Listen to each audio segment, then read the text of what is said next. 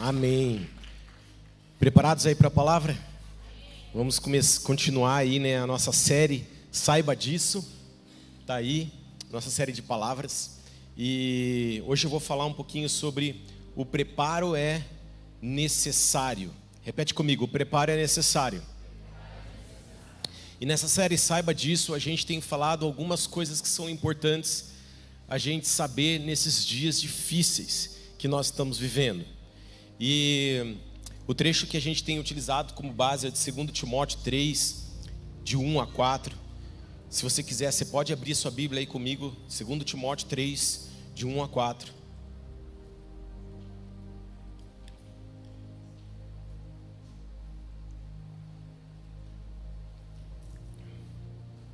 Diz assim: Saiba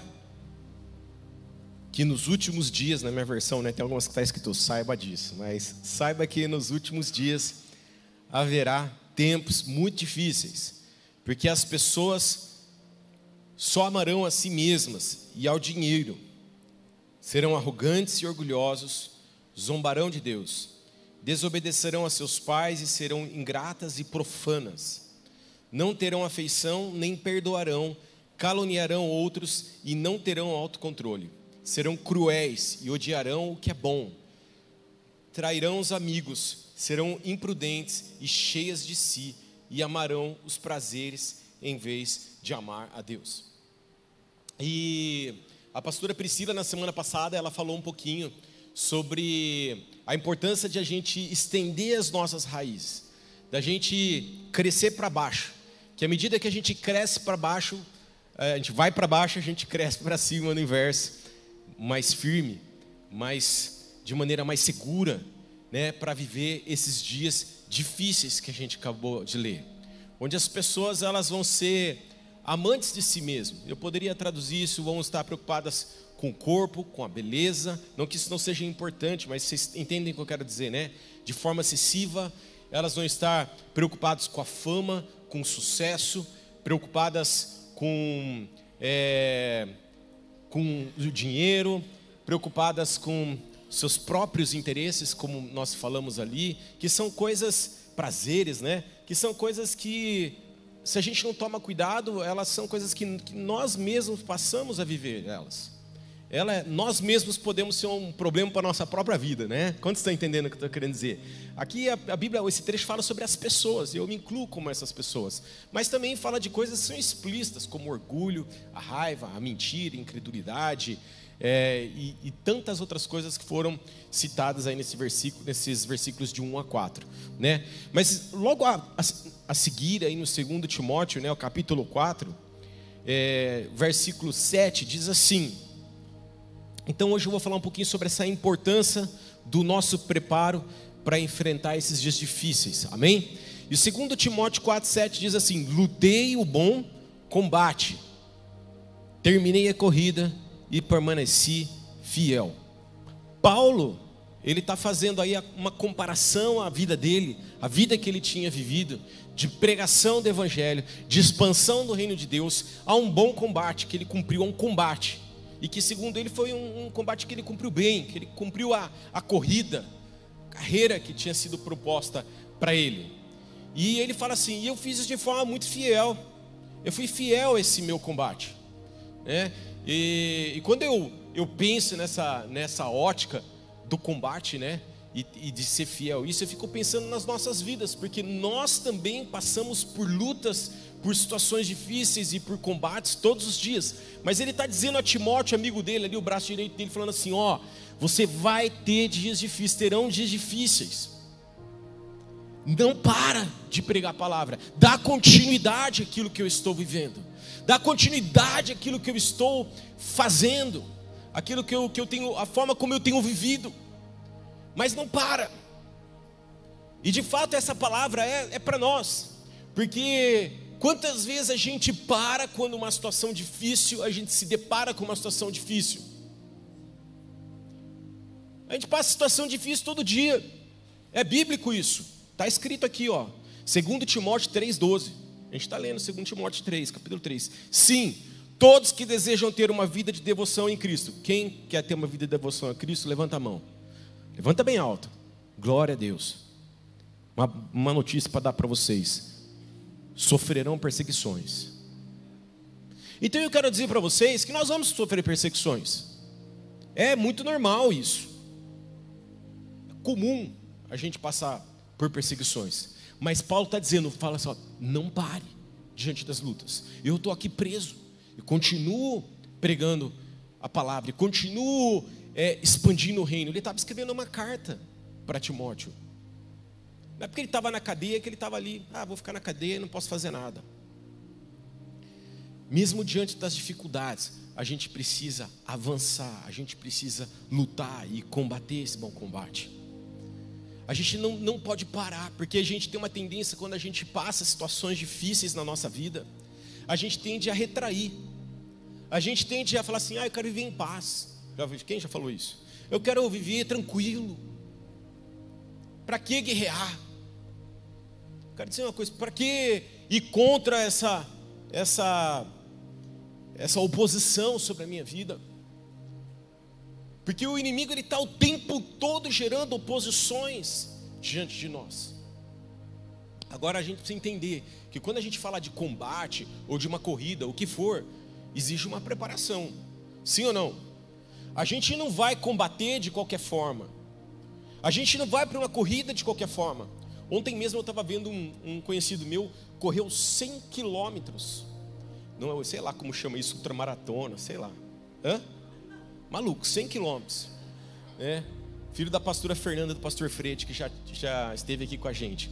Correu 100 quilômetros, gente. E ele ganhou, pegou em primeiro lugar. Eu fiquei falando, cara, e eu, eu vi um pouquinho da preparação deles, porque eu sempre vi ele, acompanho ele nas redes sociais, eu vejo como ele se prepara, né?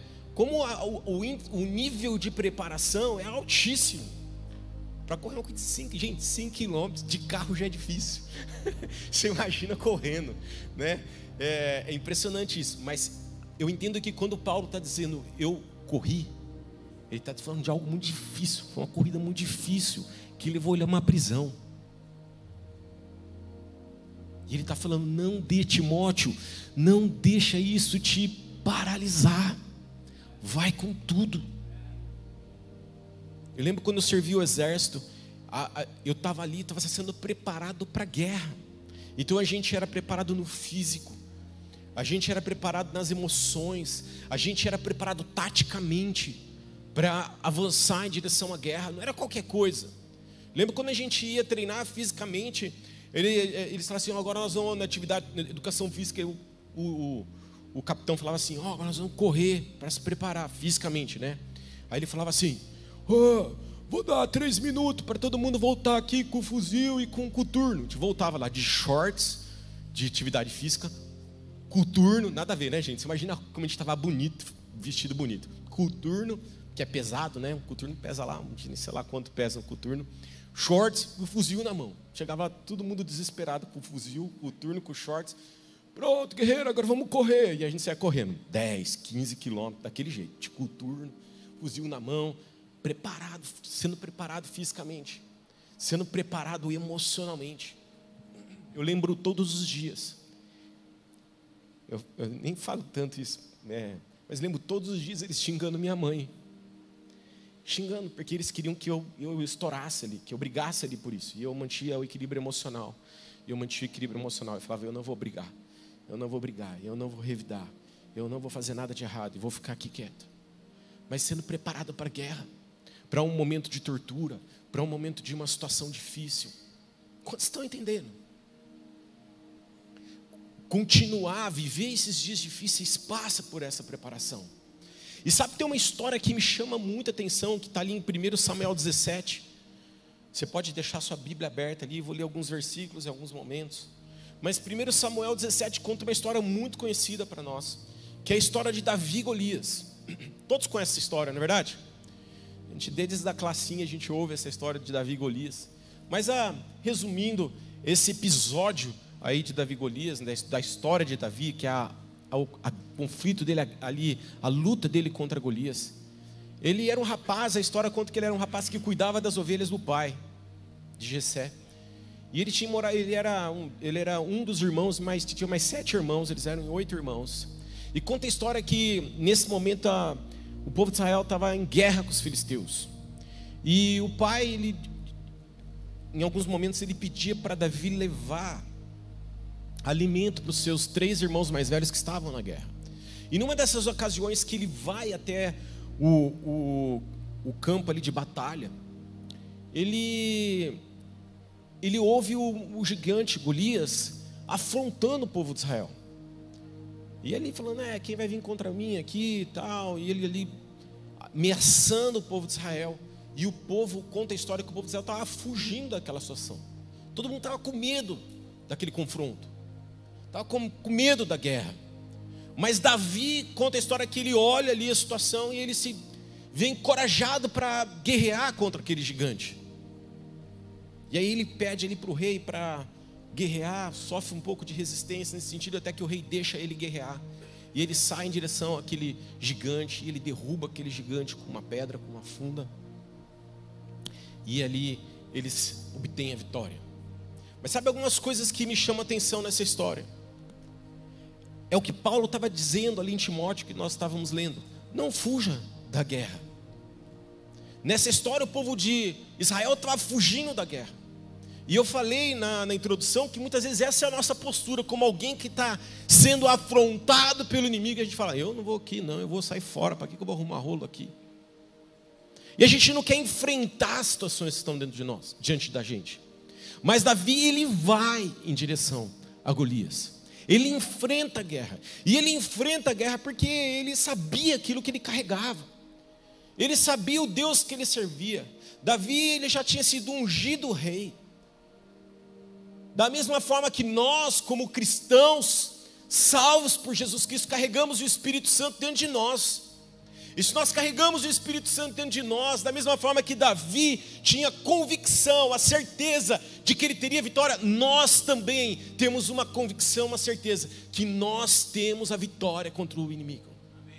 E ninguém pode mudar isso. Poderia ler aqui Romanos 8 inteiro para vocês lá, acho que é do 17 em diante, sei lá, que fala lá que nada pode nos separar do amor de Cristo, nada pode impedir a gente de ter a vitória.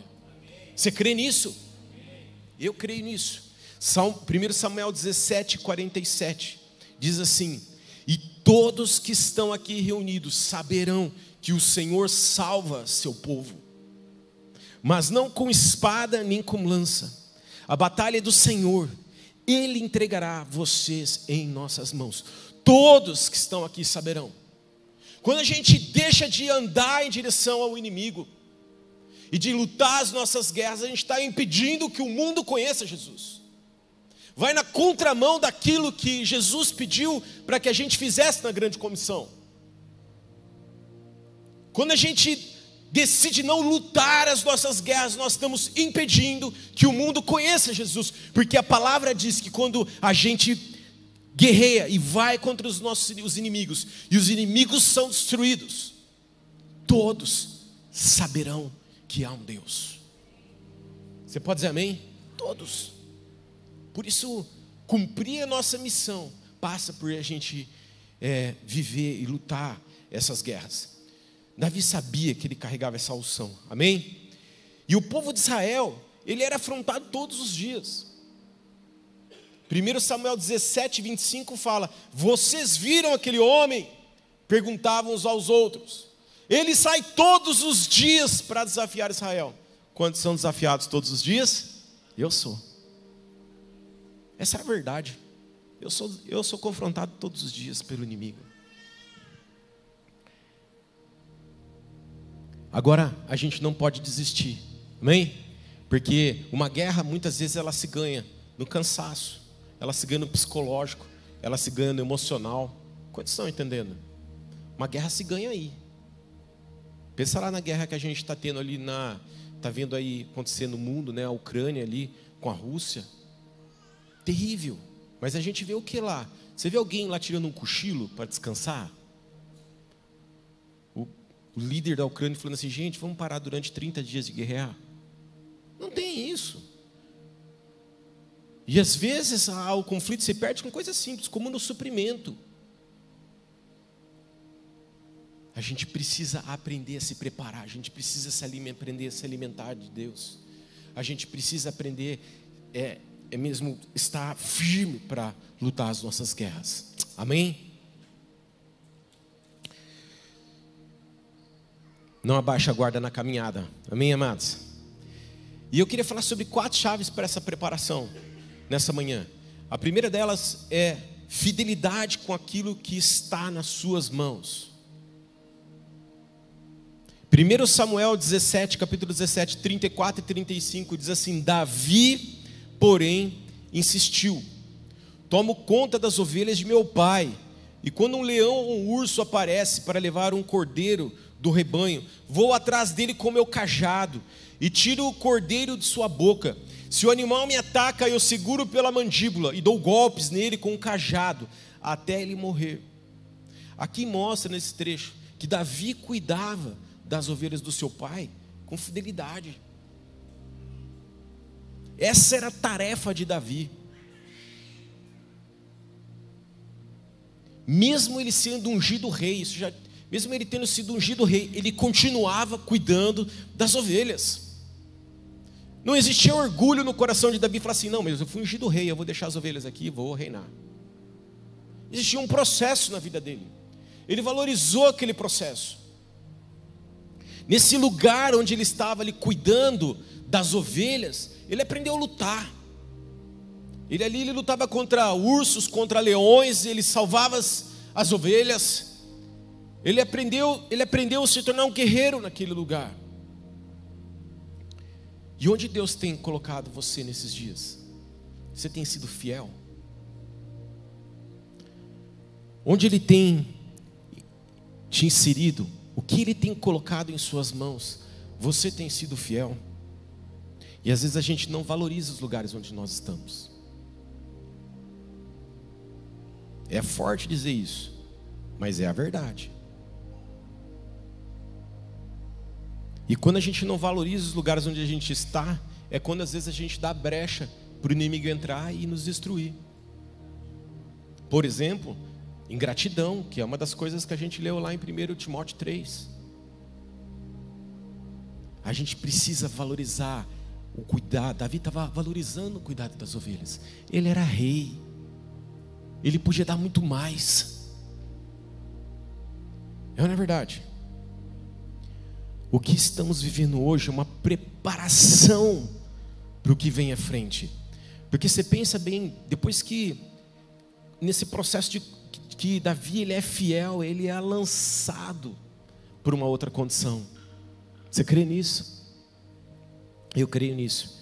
Eu lembro quando nós éramos 15 pessoas na Igreja Viva, dentro de uma sala de aula.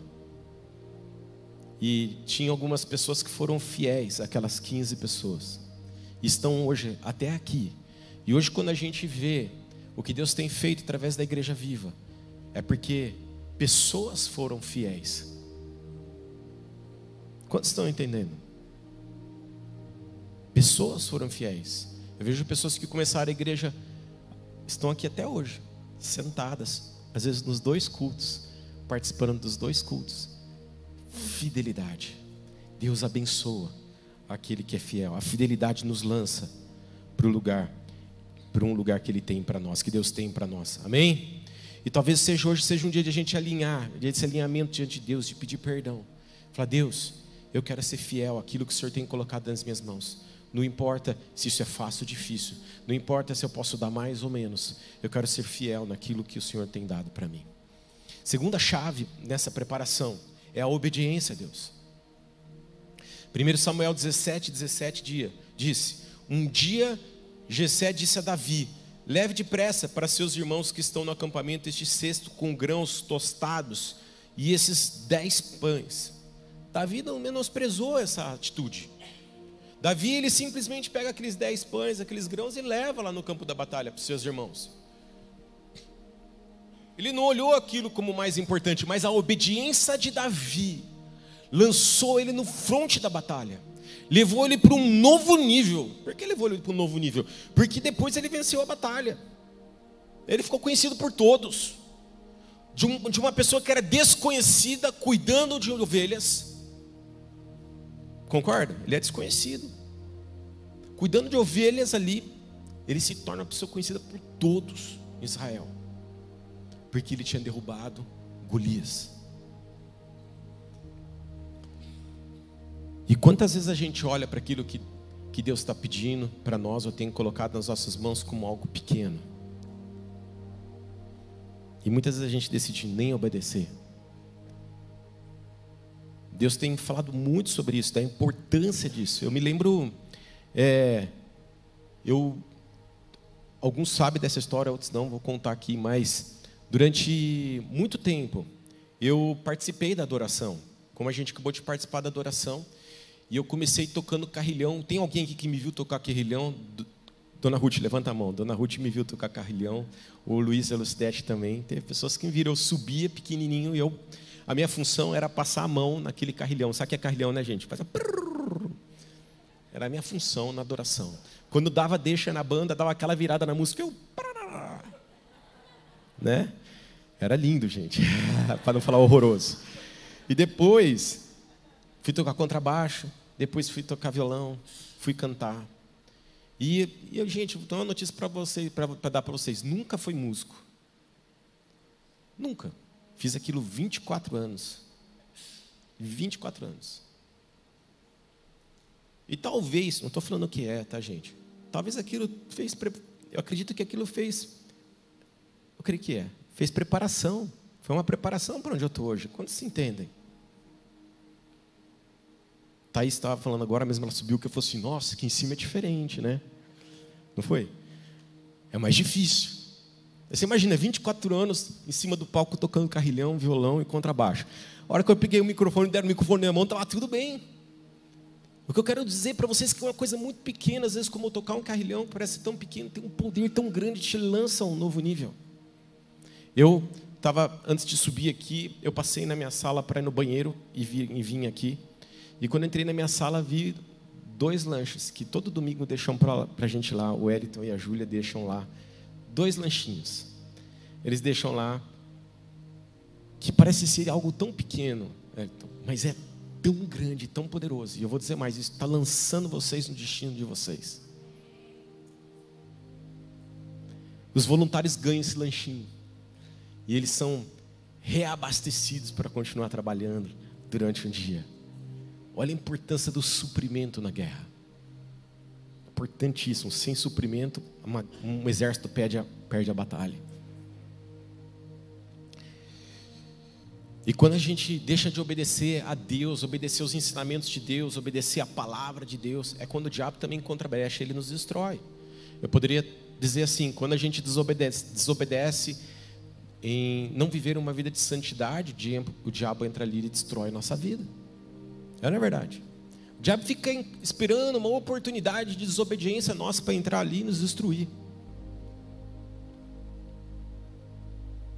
Terceiro ponto, posicionamento firme. 1 Samuel 17, 33 diz assim: Saul respondeu: Você não conseguirá lutar contra esse filisteu e vencer.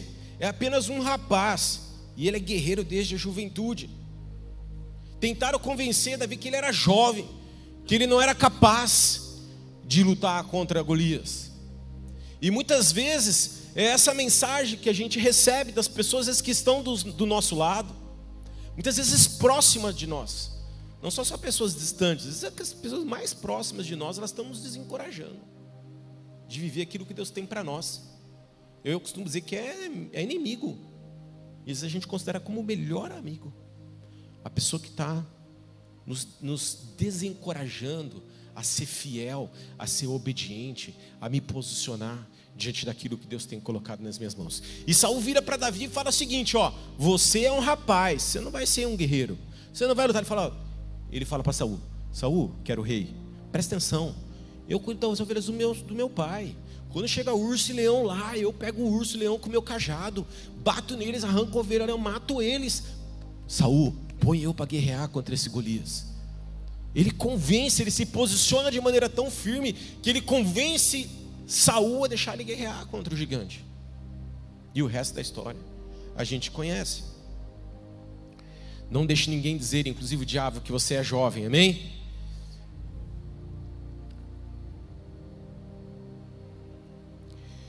Eu queria chamar atenção para outra coisa também, que outra maneira que de maneira bem prática, para o nosso dia a dia, aplicado ao nosso dia, são os modismos. São coisas que muitas vezes nos afastam, elas, elas mudam o nosso posicionamento diante das batalhas. A gente tem que tomar cuidado, né? Talvez as redes sociais estejam aí é, postando coisas que estão hypadas aí, que estão fazendo sucesso aí na, no mundo, né? E que você deve fazer da mesma maneira, que você deve usar as mesmas coisas, que você deve participar das mesmas coisas. E como isso como olhar para essa influência do mundo de maneira é, não cuidadosa pode fazer com que a gente não tenha posicionamentos firmes e a gente possa deixar de viver aquilo que Deus deseja que a gente viva. Nem tudo que parece bom é bom, e nem tudo que parece que é ruim é ruim. Quantos estão entendendo? Deus, Ele está se movendo na nossa vida, Ele está dentro de nós. Eu creio nisso. Atitudes firmes liberam pessoas, amém? Você vê que a atitude firme de Davi liberou um povo, libertou um povo. A atitude firme de Davi libertou ele da, daquela eh, opressão de Saul que não acreditava nele. Por isso o nosso posicionamento firme, ele tem o poder de impactar as pessoas ao nosso redor. Lembra que o que nós estamos falando aqui nessa manhã é o que Paulo está dizendo a Timóteo, ele está dizendo assim, ó, virão, tempos difíceis, vai ter uma luta que precisa ser é, encarada, enfrentada. Não pare. Não deixa nada te distrair nesse processo, porque é o seguinte, Timóteo, tem muita gente que vai ficar preocupado com a riqueza. Tem muita gente que vai se tornar orgulhoso. Tem muita gente que vai se tornar arrogante. Fuja disso. Viva pregando a palavra todos os dias da sua vida. Viva libertando pessoas. E a gente liberta pessoas quando a gente vai de em frente ao, a, à opressão do inimigo. E não quando a gente foge disso. Faz sentido o que eu estou dizendo, gente? Presta atenção. Não é fugindo das dificuldades que a gente vai ver pessoas sendo libertas, mas é enfrentando o diabo de frente. E por isso, quando você está passando lutas, fica assim, ai, coitado, passando lutas, que dificuldade. Que... Não, gente, esse é o papel do diabo. É o papel do diabo te destruir, achar uma brecha na tua vida, entrar ali e te prejudicar e te matar. Quarta chave, se desenvolva nas armas que Deus tem colocado em suas mãos. Eu vou repetir, se desenvolva nas armas que Deus tem colocado em suas mãos. 1 Samuel 17, 39 a 40 diz assim: Davi prendeu a espada sobre a armadura e tentou dar alguns passos, pois nunca tinha usado essas coisas. Não consigo andar com tudo isso, pois não estou acostumado, disse Saul, e tirou a armadura. As armas de Davi não eram aquelas. Quais eram as armas de Davi? Um cajado e uma funda. E eu gosto muito de chamar a atenção para essa questão do cajado, que quase ninguém fala do cajado na história de Davi e Golias. Mas para mim, uma baita de uma estratégia. A, a história, se você ler, diz assim: que Davi foi para cima de Golias com o cajado na mão e não com uma funda na mão. A história conta que Davi pega algumas pedras no riacho e coloca na sua bolsa. E lá, quando ele chega diante de Golias, ele lança uma pedra no Golias e Golias é derrubado. Talvez aquela funda tivesse escondida num lugar que Golias não pudesse ver. E Golias estivesse falando assim: "Ah, esse carinha aqui, ó, tá vindo com um cajado me pegar". Mas quais eram as armas que estavam na mão de Davi? Quais são as armas que Deus tem colocado na tua mão? Quais são os seus talentos? Quais são as suas habilidades? E a gente precisa tomar cuidado, porque tentaram colocar uma armadura em Davi que não tinha nada a ver com ele. Parece ser algo bom, gente. Gente, ó, Davi vai lutar com Golias. Olha o tamanho do gigante, armadura, roupa, ferro, não sei o quê. Davi, é o seguinte, vamos pôr isso em você, é bom. E Davi talvez tinha olhado Saul falando isso, pô, é bom mesmo, mete essa armadura em mim, porque a briga vai ser grande. E não é porque é bom para ele, é bom para você. Quais são as armas que Deus tem te dado? E a gente vive num mundo onde a comparação é muito grande. E a comparação é destrutiva. Você quer morrer, começa a se comparar. Você quer perder uma batalha, começa a se comparar. é horrível. Vai te derrubar. A comparação mata. E a gente vê Davi na contramão disso. O que, que Davi fala? Não, não, arranca esse negócio de mim aqui que eu vou com a minha funda e com o meu cajado. Guerrear contra esse gigante. Às vezes a tua arma é uma arma incomum, a oração. Às vezes a tua arma é uma arma incomum, a intercessão. Essa semana, a pastora Priscila estava orando lá por Botucatu. Essa semana estive lá em Botucatu. E que a gente está com GPS agora como Igreja Viva lá em Botucatu. Eles devem estar assistindo online. Deus abençoe vocês. Mas a Pri estava orando pela, pelo dia que eu ia passar lá em Botucatu. E aconteceu que, lá no momento da intercessão, explodiu um copo. Muito louco isso. Quantos estão entendendo? É uma guerra que ela é espiritual. E que a gente precisa se posicionar. Não pode ter medo, a gente tem que enfrentar. Aí que eu peguei meu carro acelerei mais forte ainda. Em direção ao Botucatu. Quantos estão entendendo? Isso só me traz convicção que eu estou indo no lugar certo. Quais são as armas? A tua arma pode ser uma intercessão. A tua arma pode ser a palavra de Deus. Uma direção que você tem na palavra. E às vezes a tua palavra não é você discutir com alguém, conversar com alguém, ou convencer alguém com as suas próprias palavras, com a sua saliva, gastar a sua saliva para convencer alguém. Eu lembro quando a gente fazia evangelismo em Itatinga, era uma benção, a gente ia lá presencialmente e a gente evangelizava aquelas garotas de programa no bairro de Itatinga. Mas sabe o que é mais louco? A vez que a gente sentiu mais efeito é quando a gente intercedeu por aquele bairro. Percebe? Às vezes a gente acha que a arma é se aproximar das pessoas e evangelizar homem a homem, às vezes a intercessão é mais eficaz. A gente precisa entender quais são as armas que Deus tem colocado nas nossas mãos.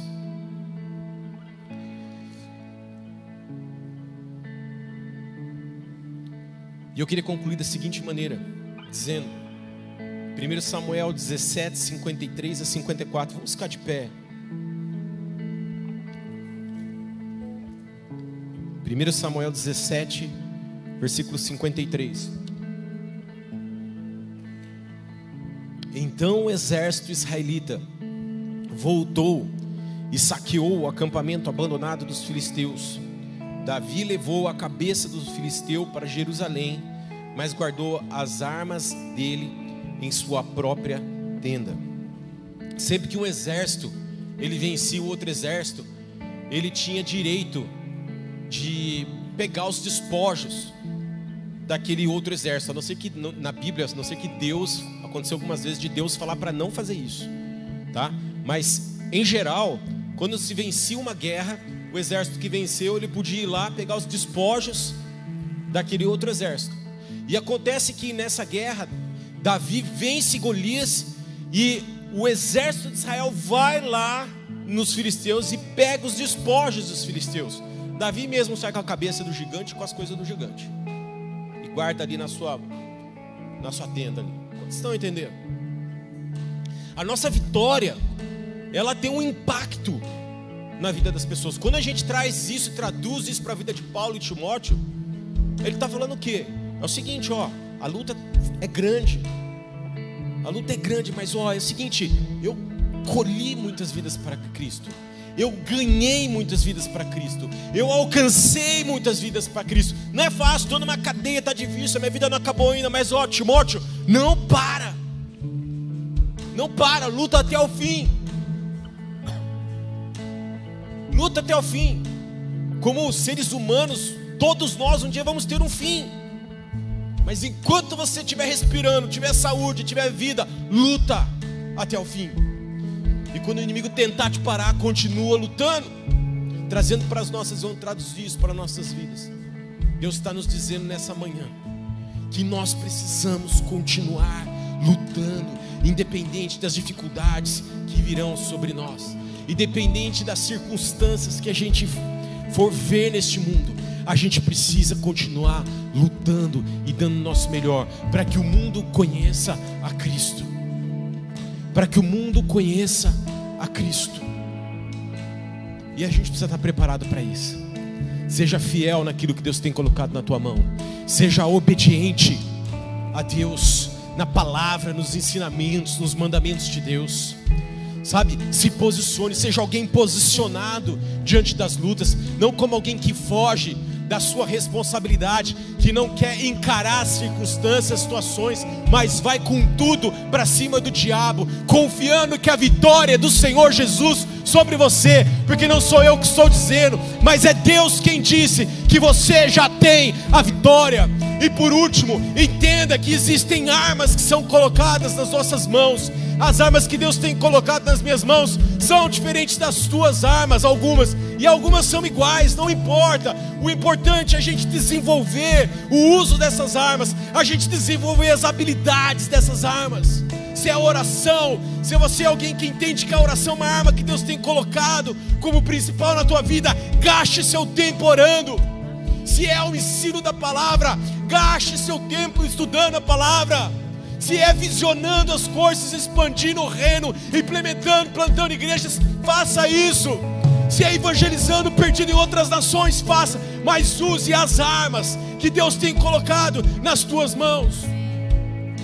Talvez uma arma possa ser o dinheiro, talvez uma arma possa ser a tua facilidade de comunicação, talvez uma arma seja a sua coragem, não importa, o que importa é que nós precisamos viver todos os nossos dias como se fosse o último dia das nossas vidas. Há uma urgência.